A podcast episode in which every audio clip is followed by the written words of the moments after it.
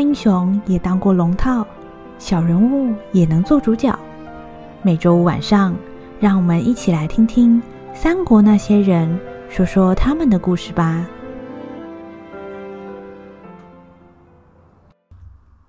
第二十五集，那个毒士后篇。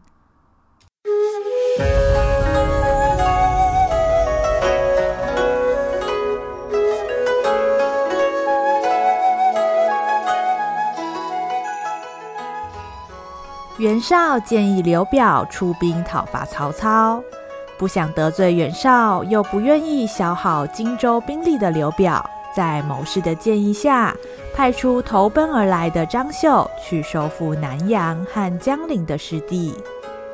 好不容易找到栖身之所的张绣，不得已只好听从刘表的命令，领兵前往南阳和江陵。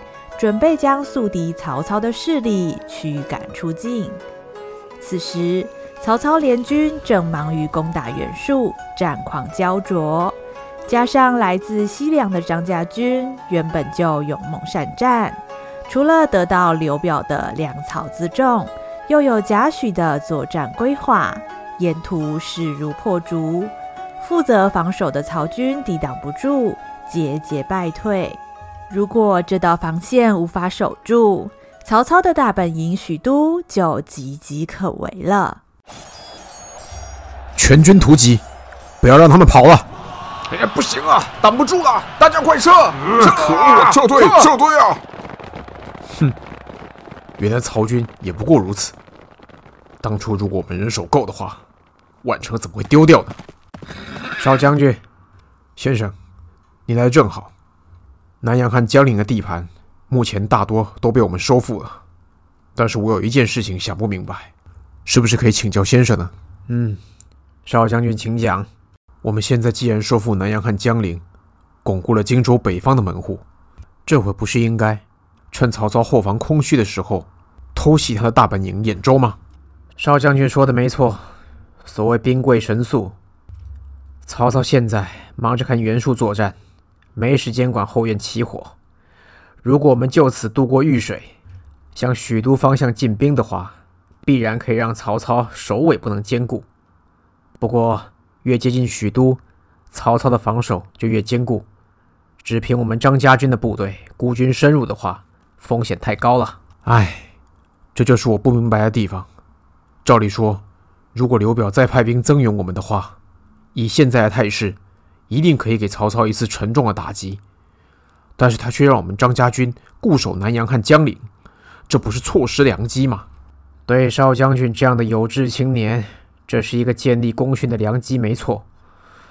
不过刘表都已经五十多岁，早就没有争雄的野心了，如何在各方诸侯环伺之下守住自家的一亩三分地，对他来说才更重要。所以刘表并不会希望少将军帮他攻城略地，只会要少将军帮忙守住边境，那就足够了。唉，结果我空有一身武艺，在这个世道，却沦落到帮人家看门，真是让人泄气啊！嗯，我看不会，少将军要一展武艺，再过一段时日，我想就可以了。怎么说呢，先生？刘表叫我们打下南阳之后。在这里驻守，有没有其他进兵的计划？一旦曹操腾出手来，他就会带着大军来夺回他的地盘。所以，我们现在反而要想办法加强南阳的城防，以防范曹操的来袭啊。就如同贾诩所预料的一样，在收复南阳一段时间之后，便有探子回报，曹操已经回到许都，调兵遣将。不久就会引着大军来到南阳附近。得到消息的张绣心中非常着急。曹操率着大军来犯，而自己领着仅存的张家军把守城池，这种感觉就仿佛宛城事件重演一般。姿势体大，张绣立刻前往征询贾诩的意见，但是。由于上一次贾诩直接建议自己投降，张绣非常好奇这一次贾诩究竟会怎么做。嗯，该来的还是会来。这回曹操应该是来报一箭之仇的。而且我听说他们前些日子刚把袁术的寿春打下来，兵锋正盛。我们人不够，不适合跟他正面冲突。那我们该怎么办？万一刘表又不愿意出兵增援的话，先生，你该不会又要像在宛城那个时候一样，叫我们投降曹操了吧？哎，当然不会，那样也太窝囊了。宛城那时候，曹操虽然势大，但对刘表还产生不了威胁。现在曹操混壮了，连袁术都不是他的对手。我想刘表应该也知道曹操厉害，不能等闲视之。所以，我们还是应该立刻派人去荆州，请求刘表的支援。那在南阳这边呢？我们应该怎么做？南阳城和宛城不同。拥有又宽又深的护城河，易守难攻，对我们来讲是个优势。先生的意思，难道是要固守南阳，等待刘表的援军来到，一起对付曹操吗？那不成。如果曹操把南阳城围上十天半个月，张家军就要困死在里面。而刘表如果知道这件事的话，必然放我们鸽子。说来说去，人一定要靠自己。只不过这回。我们不用一直挨打了，既不是开城投降，又不是坚守待援，难道这回贾诩是要跟曹操正面决战吗？可是驻守南阳的兵力并不算多，究竟贾诩打算如何跟曹操抗衡呢？虽然张绣百思不得其解，但是贾诩从来不信口开河。所以张绣也就依据贾诩的策略，前往指挥士兵进行防御攻势了。几天以后，曹操的大军终于浩浩荡荡来到南阳城近郊。越是接近南阳城，曹操的心情就越是激动。从宛城之战之后，曹操常常因为做噩梦而在半夜惊醒。那些噩梦的内容虽然杂乱纷呈，但是有一个部分却总是一模一样的，那就是好像永远也不会熄的熊熊大火，典韦冲杀的喊声言犹在耳，曹昂跟自己换马的场景历历在目。每次想到宛城的事情，曹操总是会有一时半刻的失神。喂，阿满，阿满，Yes，哎，园长，哎，你没事叫那么大声干什么？我看你一副魂不守舍的样子才叫你的。哎，你看，你的马方向都走歪了。哦，哎，没事，只是这一次打张绣啊，我就一直想到，哎，想到子修、安民和典韦，呃，然后。然后我就走神了。喂，你清醒一点啊！现在没有时间给你乱想了。南阳就在眼前，我们只有一件事要做，就是斩下张绣那个混蛋的狗头。哼，这个张绣，天堂有路他不走，地狱无门闯进来。上次被他害得阴沟里翻船，这回没有那么便宜了。我一定要亲手杀他，用他的脑袋来祭奠子修、安民。和典韦的在天之灵，驾！夏侯惇狠狠瞪着南阳城高耸的城墙，仿佛能透过城墙瞄准城中的张绣一样。他曾经在葬礼上面对着曹昂等人的灵位发誓，一定要帮他们报仇雪恨。现在与张绣正面对决的机会终于来了。夏侯惇愤怒地握紧手中的长枪。大喝一声，挺枪拍马，领着先锋部队就往南阳城的方向冲了过去。看着夏侯惇的背影，曹操这才回过神来。没错，元长说的对，我这次来就是来拿张绣的头。众将士，全力进攻！曹操领着大军，紧跟着也向南阳城全速前进。来到城下，夏侯惇带领的先锋部队已经和张绣的士兵打了起来。夏侯惇斗志高昂，出手毫不容情，每一枪都带着怒火，一连刺倒了十几个张家军的士兵。姓张的，你给我滚出来！我夏侯惇要把你碎尸万段！张绣在南阳城上方注视整个战局，听见夏侯惇叫阵，立刻转身要取自己的配枪，准备出城应战，却被贾诩一把拉住。喂，少将军，你要去哪里？嗯，当然是出城与曹军作战呐、啊。请问先生为何拦阻呢？你看，人家今天是来报仇雪恨的，杀气腾腾，锐不可挡。现在出战对你不利，而且你是主帅，若是有个闪失，张家军谁来领导？那那我该怎么做呢？你坐镇城中，不可妄动。可是城下的弟兄还在苦战，曹军声势浩大，我怎么能置身事外呢？少将军，你想赢还是想输？这我当然想赢，但是既然想赢，那就听我的。上次在宛城。已经让你任性一次，这一次不能再让你乱搞，不然我们必死无疑。贾诩罕见的露出严厉的神色，这是张绣从来没有看过的表情。在张绣的印象里，贾诩总是一副对什么事情都不太关心的样子。不管张绣决定怎么做，贾诩都没有太多的意见。这是第一回贾诩这么坚持。张绣知道。贾诩会这样一反常态，必然有充足的理由。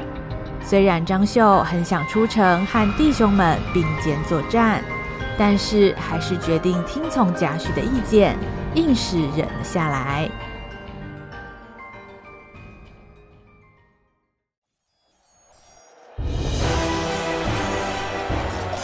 南阳城外，夏侯惇带兵冲锋陷阵。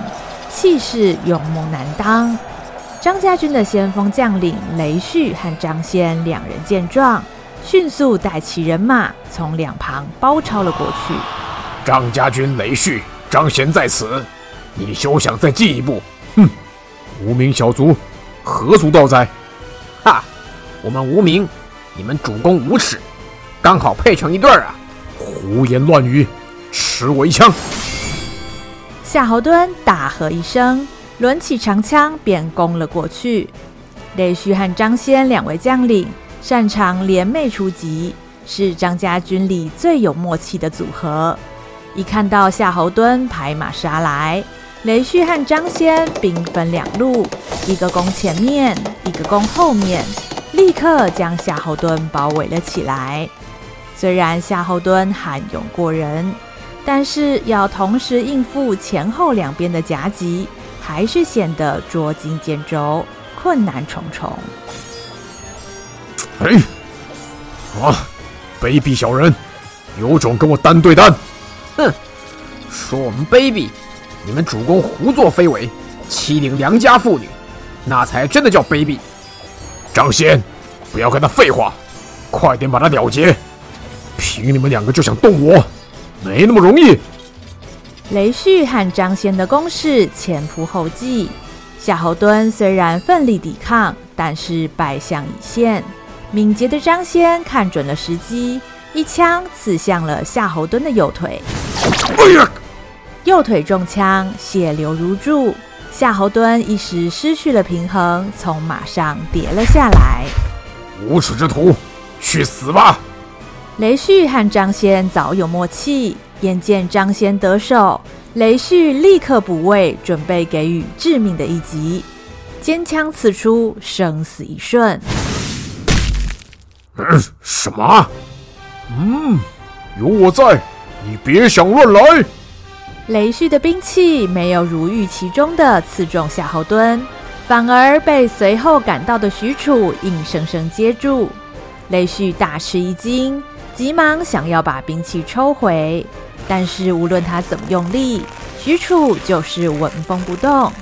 在旁边的张先见到同伴陷入僵局，连忙出手相助。雷兄，我来助你。大块头，你去死吧！张先举起了长枪，向许褚的背后刺了过去。嗯，想害我，你还早嘞！许褚发力一扯，雷旭的兵器直接被抢走。许褚转身用力一挥，只听到轰隆巨响，张先遭到许褚浑厚重击，连人带枪被打入马下。雷旭见到状况不对，随即大喊收兵：“弟兄们，敌军势大，咱们不可力敌，先撤回城内，再做打算。撤撤撤撤退撤！”一轮厮杀之后，张家军不再恋战。慢慢推进了南阳城里，紧接着城外的吊桥被拉起，城门也被紧紧的关上。曹操部队原本想再追击，但却被又宽又深的护城河阻住了去路，连工程车也无法发挥作用。无胆匪类，有种的打开城门，我他妈跟你再战三百回合！嗯，夏侯将军。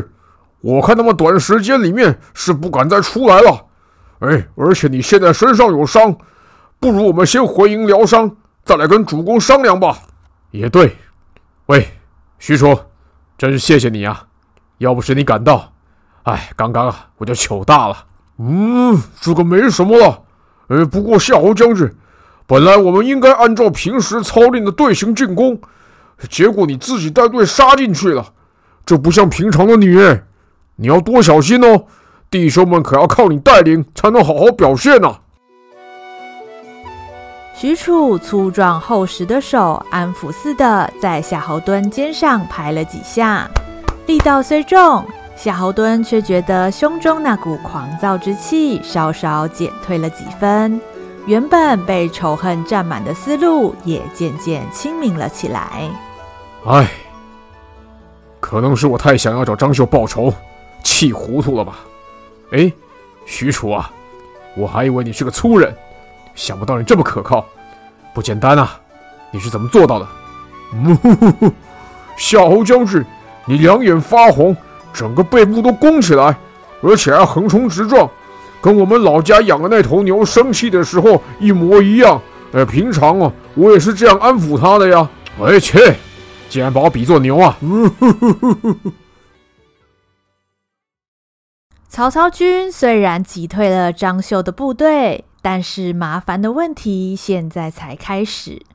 张家军撤退进入南阳城之后，仗着高耸的城墙和宽阔的护城河保护，所幸避战不出。根据之前攻打寿春的经验，每一次曹操出师远征，最怕遇上对方坚守不战。就算曹操手下的战将勇猛无双。如果对方就是铁了心不打，曹操又得面临粮草供应的危机。好你个张秀啊，竟敢跟我来这一套！喂，张秀，你亲爱的曹叔叔来了，我命令你现在给我开门，不要当缩头乌龟。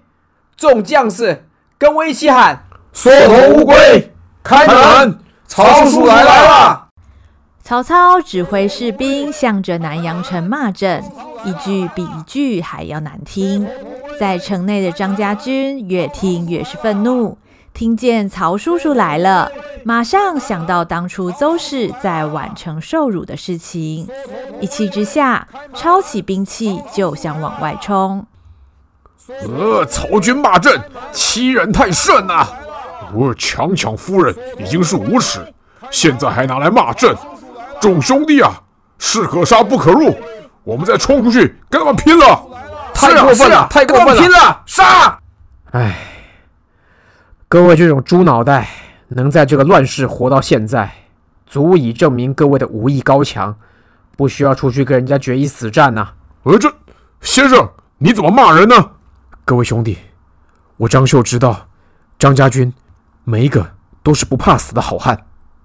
但是如果现在我们冲出去，只会正中他们下怀。张绣，请各位一定要暂时忍耐。没错，少将军说的对，这很明显是曹操的激将法。他知道我们坚守对他不利，所以才想引诱我们出城作战。我们偏偏不上当，他们爱骂就让他们骂好了，到时候骂得口干舌燥，搞不好军粮耗得比现在更快啊。不过先生，就算暂时不出战，但是我们也不能一直在城里干等。要是曹操将南阳城围住，这对我们也不利啊。是的，所以我们得这么做。贾诩一边说着，一边慢条斯理地登上了南阳城上方。走到城墙上站定之后，贾诩抖了抖衣袖，向着曹军大喊：“下面的人听着，回去转告曹大人，叫他省点力气，早点回家吧。我们是不会跟你们打的。南阳城中资源充沛，只引十天半个月都不成问题。不过我们早就派出使者联络荆州，如果曹大人想在这里耗到刘表过来，那张家军也可以慢慢陪他等啊。”说完之后，贾诩转身离开，再也没有出现。在下面攻城的士兵听到贾诩这样的宣言，马上前往报告曹操。子塞，这个贾诩以为他是谁呀？叫我回家我就回家吗？还敢拿刘表出来压我？哼！讲到这个人，我就有气。听说宛城会被连夜偷袭。就是他出的主意，算起来，子修、安民和典韦可以说是被他害死的。我他妈的，亏我那时候还诚心诚意拉他入伙，结果他回头给我捅这么一刀。不要紧，这笔账啊，我是一定会跟他算的。但是他们现在坚守不战，一直拖下去的话，我们不是又得撤退了吗？嗯，这个贾诩啊，不但能言善道，而且观察入微。他觉得我们现在攻也攻不进去，围城呢也围不久，所以有恃无恐啊。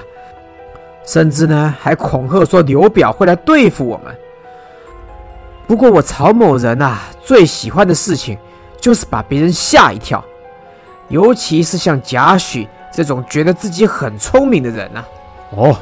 你可真有把握，那你要怎么把他们吓一跳啊？这个贾诩和张绣不是觉得我们攻不进去吗？哼，我偏偏就要攻进去给他看。对于贾诩发表的劝退宣言，曹操嗤之以鼻。这次的战斗，曹操的目的除了争夺地盘以外，还有一部分是私人恩怨，为了儿子和爱将的仇。曹操对南阳城是势在必得，但是以目前的情势看来，南阳城确实不是一时三刻攻得进去的。曹操思考了一阵子，转而吩咐手下的将士暂时停止攻击，改变行动策略。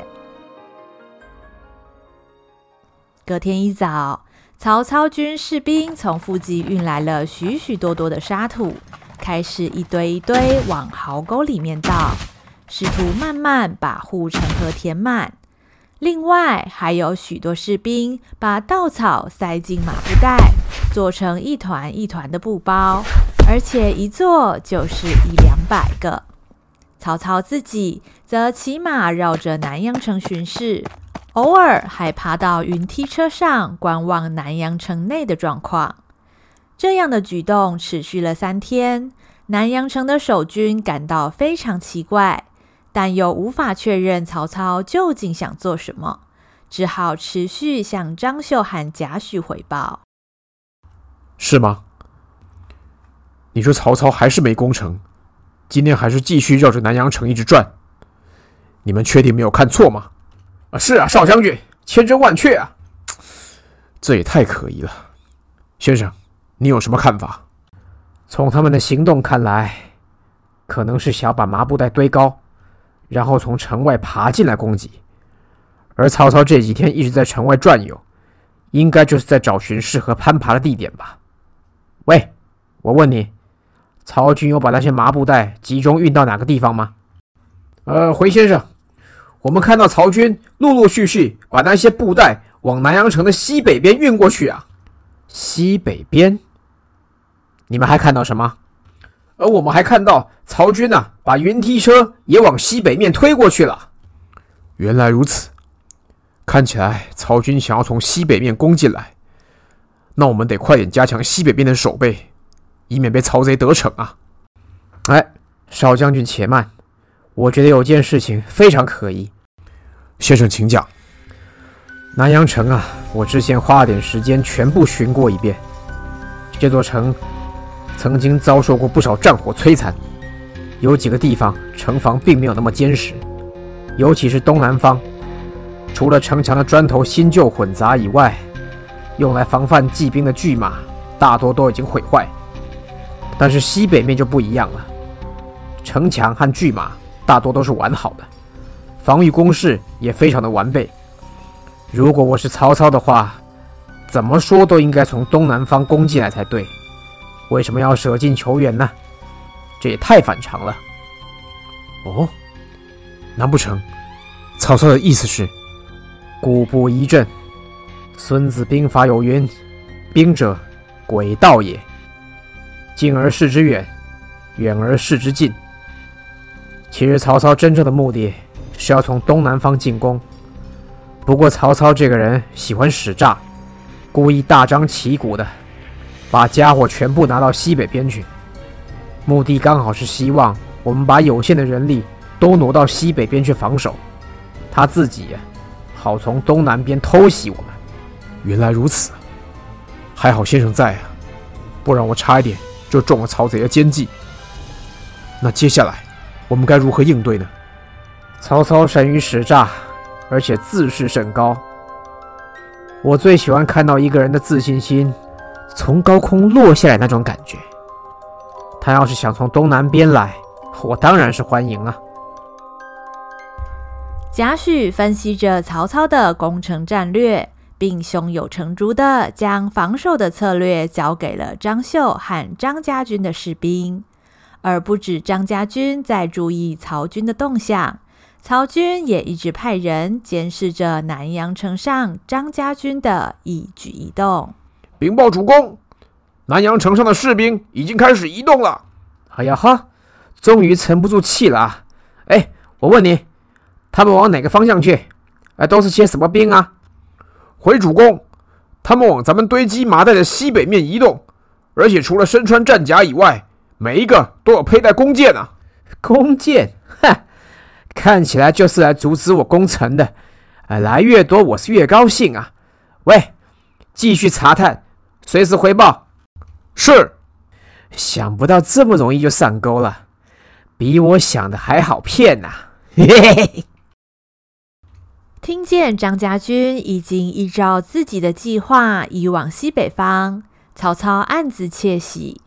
当天夜里，曹操派了夏侯惇、曹仁等人。带起铁锹、铁橛以及许多爬城用的器具，率领曹军的精锐部队，一路悄悄避开了张家军的守备范围，反方向前往南阳城的东南方。晚上月色昏暗，视线不清，曹军一个一个借着夜色的掩护爬上了城墙。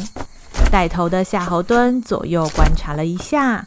只见几个心不在焉的守军正在巡逻，夏侯惇握紧手中战刀，与身边的曹军突然同时出手，刷刷几声，城墙上的守军已经通通倒地。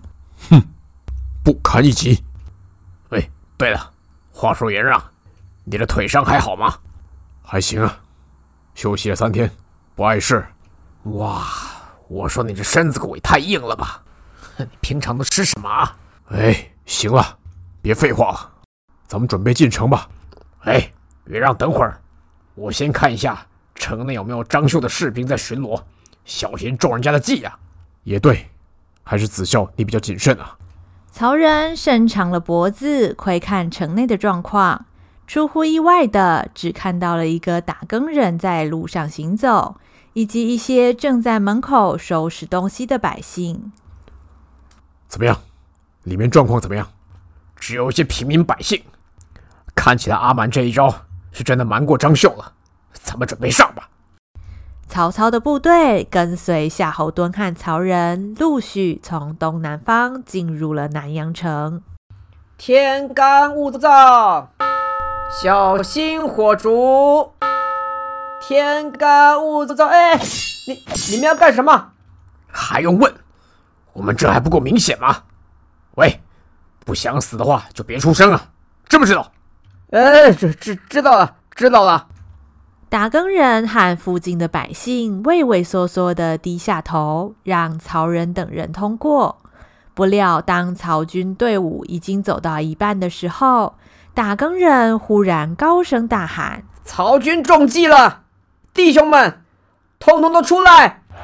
这一下变声昼夜，原本看起来再平凡不过的打更人和百姓们，通通亮出了兵器，而附近的民宅也忽然全部打开，大批的张家军从四面八方涌出，夏侯惇和曹仁的部队立刻遭到了包围。